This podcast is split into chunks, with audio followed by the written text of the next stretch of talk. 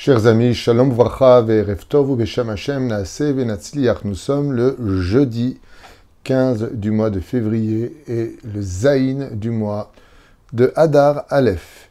Shiur acheté par Francine Belaïch et toute sa famille pour ce soir l'élévation de l'âme de Yosef ben Atur Roi Hashem Tenachenu Began Eden Elyon Chol HaShorvim Imo Bichlal Arachamim Vasilochot Vechen Yehi Ratzon Venomar Amen et qu'on entende que de bonnes nouvelles, Bezrat Hashem, en vous souhaitant à tous, puisque nous sommes déjà jeudi soir, un très très bon Shabbat Shalom avec la paracha de Teruma. Seulement, le cours a un thème, puisqu'on nous demande ici un récit du Baal Shem Tov Moreno Arav Rabbi Israël Ben Eliezer Besara, Sruto Yagen Val Kol Am Israël, Bezrat Hashem Itbarach Vitalish Molad.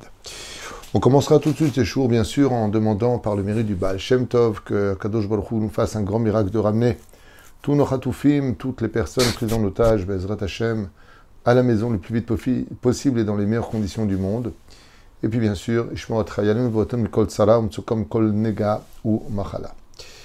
On commence tout de suite cette histoire en vous souhaitant à tous une grande réfouche lema et que de bonnes nouvelles, Bezrat Hashem, Geoula, Be'atzma, Krova. Cette histoire se passe dans la ville de Brad. Alors, il y a plusieurs livres du Baal Shem Tov qui ont été écrits. Et euh, là, ce que je fais, je traduis automatiquement euh, en français pour pouvoir euh, vous le communiquer. Bezrat Hashem, et cette histoire est particulièrement belle. On parle de la ville de Brad, si je prononce bien, en Russie, d'un officier qui servait dans les rangs du tsar et qui entraînait son contingent à se battre, à manier les armes et à pratiquer des exercices et ce dans un grand terrain qui était accompagné d'un fleuve alentour.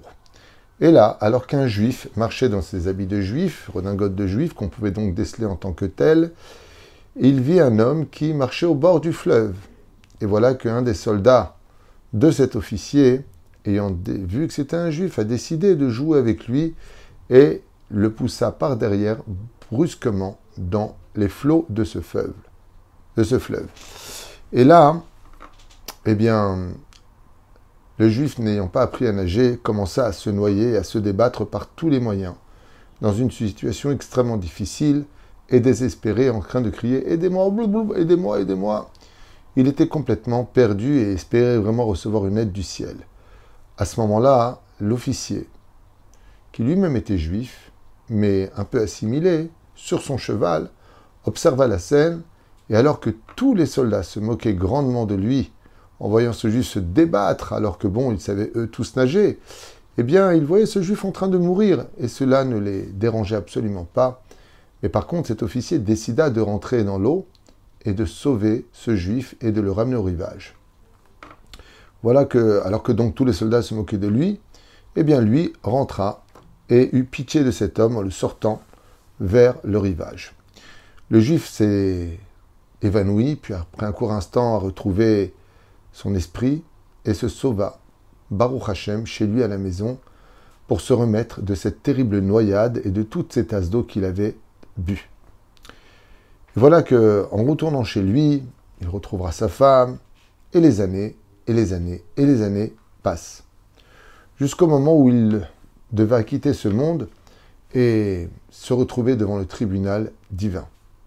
Quand il arrive là-bas, cet homme qui était pieux, un chassid, un homme vraiment euh, empreint de Torah et de mitzvot, et qu'on lui proposa de rentrer dans son Gan s'arrêta un court instant devant le tribunal céleste et dit J'aimerais euh, proposer une requête. Alors on lui demanda de quoi est-ce qu'il s'agit.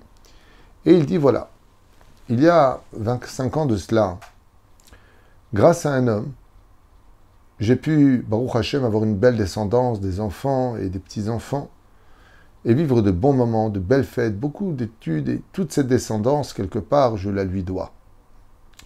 Et cet officier, certes, a été récompensé par le ciel, parce que qui sauve un homme, sauve un monde entier. Qui sauve une âme, sauve un monde entier. Et donc, vous lui avez accordé du ciel une belle fortune. Mais, grâce à lui, non seulement j'ai pu continuer la Torah, mais j'ai pu voir ma descendance éveiller à ce qui reste sur le chemin de la Torah. J'aimerais vous demander, si on pouvait lui accorder un salaire, quelque chose de spécial pour cet homme pour qui j'ai pu vivre toutes ces années dans le monde de la Torah et des mitzvot et d'avoir une belle descendance. On ne peut pas se suffire d'un seul salaire, d'une richesse qui lui a été accordée du ciel, qui Hachem au riche, au Mahachir. Oufren, il dit comme ça, car cet officier était juif, mais malheureusement, étant donné euh, que l'argent aveugle un homme et qu'il s'était complètement assimilé, et de qui plus est grâce aux affaires qui étaient fructueuses, eh bien, il était devenu non seulement riche, mais un grand rachat et qui fautait dans tous les domaines. Moi qui ai vécu des années de bonheur dans la Torah grâce à lui qui m'a sauvé, comment pourrais-je laisser cet homme, qui lui aussi a pris de l'âge, rendre son âme un jour et se retrouver en difficulté C'est pour cela que je demande au tribunal céleste de bien vouloir lui accorder une chance, un salaire, quelque chose qui me laissera entrer dans mon Gan Eden, dans la joie de vivre un bonheur éternel, sachant que j'ai fait quelque chose moi-même pour le défendre devant le tribunal céleste avant qu'il ne, rende, avant qu'il ne rende son âme, car il m'a sauvé la vie. Sur ce, le tribunal céleste observa la situation et conclut qu'effectivement, il devait recevoir un salaire supplémentaire, car en réalité, il n'avait pas sauvé la vie que de cet homme-là, mais la vie de toute sa descendance, car s'il était mort, il n'aurait pas pu avoir tous ses enfants, et qui eux-mêmes étudient la Torah. Donc, son dossier fut réouvert, et on proposait quelque chose. D'un côté, le libre arbitre de cet homme-là devait rester actif, de l'autre côté, il méritait de recevoir une aide toute particulière du ciel. Et ils déclarèrent comme cela que tout celui qui réussira à faire faire Teshuvah à cet homme-là, à le ramener à la raison, parce qu'il jouait entre deux feux. D'un côté, il allait avec des non-juifs, il mangeait pas cachère, il faisait des choses abjectes, presque à enfreindre quasi pratiquement les 613 mitzvot de la Torah, dans un orgueil démesuré, pensant que rien ne pouvait lui arriver. Et l'autre côté, il était président de la communauté de cette fameuse ville de Brad. Donc il venait avec sa charrette de côté, il se mettait de côté, puis il venait à la synagogue. Quand il venait à la synagogue, il jouait les tzadikim. Avec beaucoup d'orgueil, il plaçait les, choses, il prenait souvent la, place à la, parole à la place du rab. Et donc il fallait quand même trouver une solution qui soit alternative de telle façon à ce qu'il accepte de faire teshuva, car briser une telle clipa d'orgueil comme celle qui était sur lui était un travail miraculeux qui demandait une finesse d'esprit quelque chose d'assez incroyable. Et donc le tribunal rabbinique décida que si une personne acceptait, une âme, de descendre pour lui faire faire teshuva, eh bien cette âme rentrera dans le même Gan Eden que ce chassid qui venait de rendre l'âme et dont la lumière était intense. Et là, un silence de mort se fit entendre qui pouvait descendre? Et voilà que d'un coup, après un certain moment, une âme, un petit peu rock, difficile à s'exprimer, arriva enfin devant le Beddin et dit, devant le tribunal céleste, Moi, si vous voulez, je veux bien me proposer de faire faire tchouva à cet homme si vous acceptez mon plan. Alors le tribunal céleste lui dit, on t'écoute. Il dit, mais écoutez, moi, ça fait des années que je souffre, parce que j'ai été un rachat comme lui sur Terre. Je pensais qu'il n'y avait pas de vie après la mort, je pensais que de toute façon, qu'est-ce qui peut m'arriver? Je pensais que, et je pensais que, et je pensais que, et puis je pensais que je vivais ce que je vivais, et puis que Dieu ne m'en tiendrait pas rigueur, et qu'en fin de compte, eh bien, c'était le pays de Casimir, c'est le pays dont fait ce qu'on veut, et voici des années que je souffre, je suis dans le kafakela. Je suis poursuivi par des démons, je n'ai pas le droit au repos, alors peut-être ici une occasion pour moi de racheter mon âme. Alors si vous me le permettez, comme vous le savez tous, quand la nuit on dort, l'âme d'une personne sort de son corps et on peut introduire sa propre personne. Si vous me laissez prendre possession d'une personne sur Terre, alors je pourrai à travers son corps réagir et donc cette personne étant rachat, une personne mauvaise, une personne sans morale, et de qui plus est sans état d'âme, me permettra de pouvoir lui faire faire ce que je veux en jouant avec les sentiments et ses émotions au niveau de son cœur. Et donc, moi, ce que je voudrais, c'est arriver devant cet homme et l'humilier en public en racontant toutes les fautes qu'il a prises pour qu'il en prenne conscience et qu'il se rende compte que je suis un homme, que la personne sera possédée, et donc que Bémet du ciel, on voit qu'il faute et que ça déplaît à tout le monde, et peut-être qu'avec cette humiliation en public très violente, on aura cassé sa clipa, on aura cassé son écorce, et il acceptera de faire teshuva. Le tribunal lui dit une humiliation, il lui dit oui, car tout celui qui est humilié, on lui répare toutes ses fautes. Donc, étant humilié, il répare ses fautes et il fait teshuva, et ainsi donc, il se répare. Moi, je retrouve enfin ma place dans le Gan Eden et pourrai me reposer de toutes ces années de souffrance où je paye mes fautes accomplies, pensées, paroles et actions. Le tzaddik qui était décédé et qui avait été sauvé de la noyade dit qu'il apprécia. Alors, le tribunal accepta l'idée. Et ainsi cette âme, pendant une nuit, alors qu'un homme rachat dormait dans sa maison, petite cabane comme ça, un peu alcoolique, pendant qu'il dormait, son âme sortit et l'âme de cet autre rachat qui venait du Kafakela pénétra son, corps pour s'installer dans son cœur. Voilà qu'au matin il se lève, hmm, il se sent encore plus fort que d'habitude, encore plus orgueilleux que d'habitude, mais quelque chose le pousse. Lui qui habitait dans la ville de Medzibush, ville du fameux Baal Shem Tov, de venir se présenter devant le Baal Shem Tov, qui tout de suite, en observant les yeux de cet impie, comprit qu'une âme était descendue pour un plan un peu spécial, faut reconnaître. Et là, il lui dit, je m'adresse à toi qui es à l'intérieur. Qu'es-tu venu faire sur terre? Et ainsi, il expliqua au Baal Shem Tov le plan qui avait été accepté par le tribunal céleste de faire faire Teshuva à ce président de Brad, pour que il puisse lui-même trouver le repos de son âme. Et le Baal Shem Tov, qui devait être l'obstacle ou la permission à cette mission, refusa et lui dit Pas du tout. On ne construit pas une mitzvah sur le dos d'une Avera. Toi, ce que tu veux faire, c'est faire faire tchouva à un homme qui est totalement aveuglé par son orgueil, son argent et sa puissance et puis son titre. Mais il y a mieux à faire. Alors voilà ce qu'on va faire. Il raconta son plan et ensuite, tous les deux se dirigèrent vers la ville de Brad le vendredi. Ils attendèrent le vendredi soir, puis firent Shabbat ensemble. Et voilà que le lendemain matin, pendant la prière de Shacharit, juste avant de sortir le Sefer Torah. Alors je vous lis un petit peu l'histoire, comment elle se situe.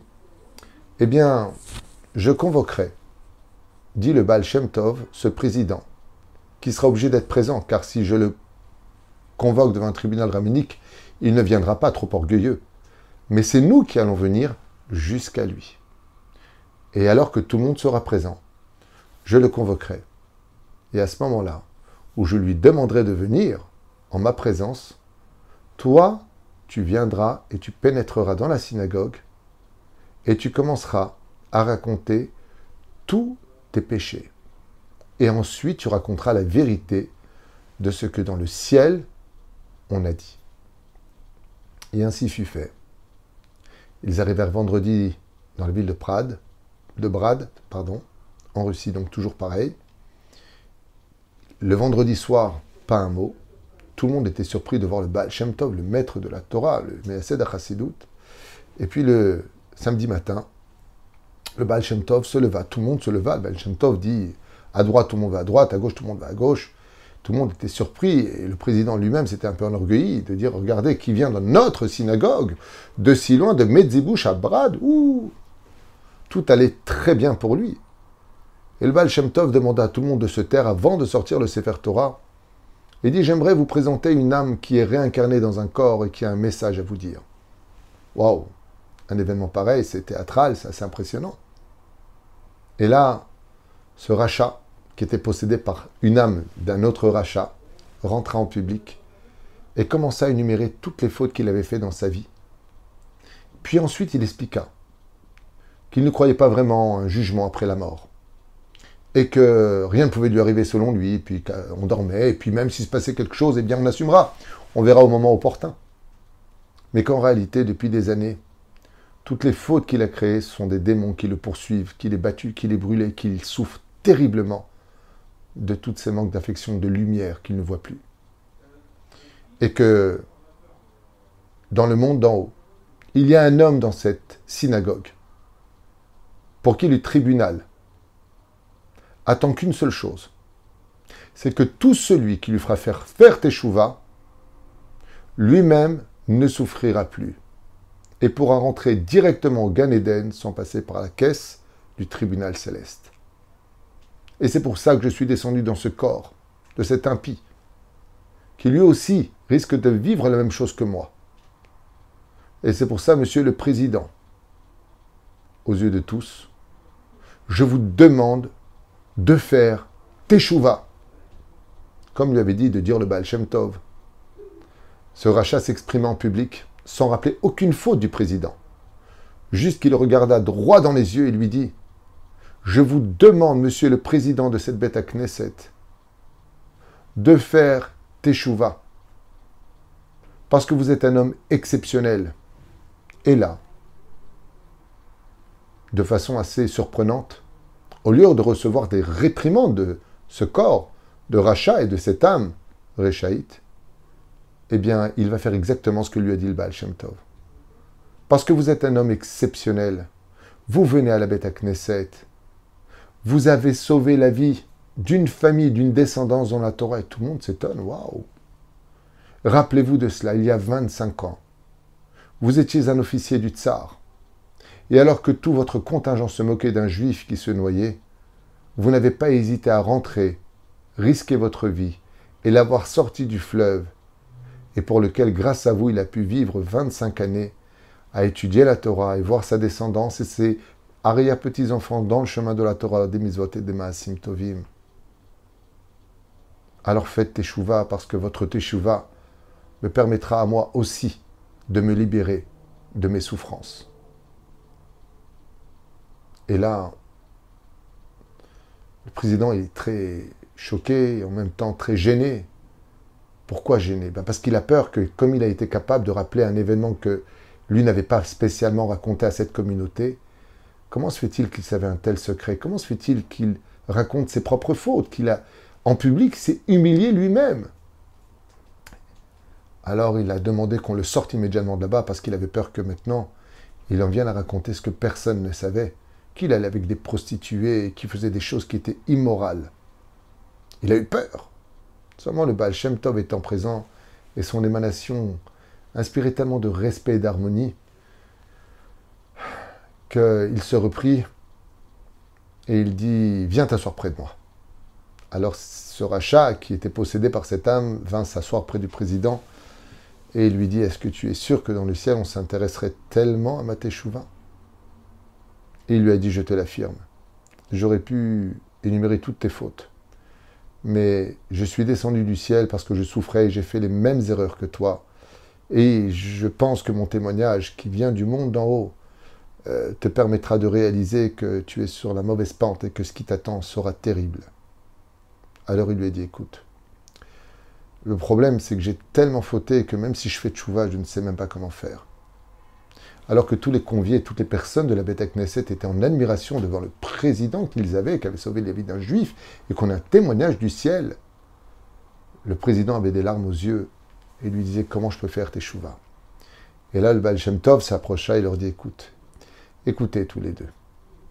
Prends sur toi la misva de la teshuva de ce que toi seul sais que tu as fait dans ta vie, et moi, je vous ferai un tikkun quand vous viendrez à Metzibouche vous ferai une réparation de vos fautes, je vous dirai exactement quoi étudier, quoi faire. Ta faute avec la Nida, tu étudies Maseret Nida, tu as faute avec la Kashrut, tu feras comme ci, comme ça. Et ainsi donc, ta Teshuvah non seulement sera acceptée, mais tes souffrances seront complètement annihilées. Sans que tu sois pour autant, lui a dit le Baal Tov, humilié en public, sans qu'on ait rappelé tes fautes en public, il y avait mieux à faire. C'était de te relever pour te dire quel dommage d'être monté si haut pour chuter si bas. Car conclut Baruch Hashem, le Baal Shem Tov, qui les invita à venir donc à Metzibouche chez lui pour faire ce grand tikkun. Et ainsi fut fait. Ils arrivèrent chez lui. Et le Baal Shem Tov a non seulement fait le tikkun, mais a réussi à réaviver et réallumer tous les mondes qu'il avait éteints par ses fautes et qu'il avait brisés. Et ainsi donc, tout le monde fut réparé et heureux, sans que personne dans toute cette histoire n'eût besoin d'humilier qui que ce soit. Voilà une, euh, histoire du Baal Shem Tov euh, qui peut éveiller aussi chez nous de grandes réflexions. C'est que Béhémet, dans le monde en haut, s'intéresse à chaque juif, à chaque non-juif aussi, pour qu'il respecte pour lui les sept lois de Noachid, et puis pour nous, chaque juif, que nous ayons toujours, euh, Bezrat Hashem, ce mérite extraordinaire de comprendre que la vie continue après la mort, et qu'au lieu de, de vivre des souffrances, on ferait mieux tout simplement avec le sourire, en étudiant la chassidoute, en fréquentant une bête Knesset, une communauté, un rave, de s'attacher à ce qu'il y a de grandes valeurs dans ce monde, car au lieu d'éteindre les mondes supérieurs, notre Teshuvah est capable de tous les rallumer pour un moment d'éternité qui n'en finira pas avec un sourire, qui sera figé pour toujours, grâce tout simplement à la Teshuvah. Kol Tov et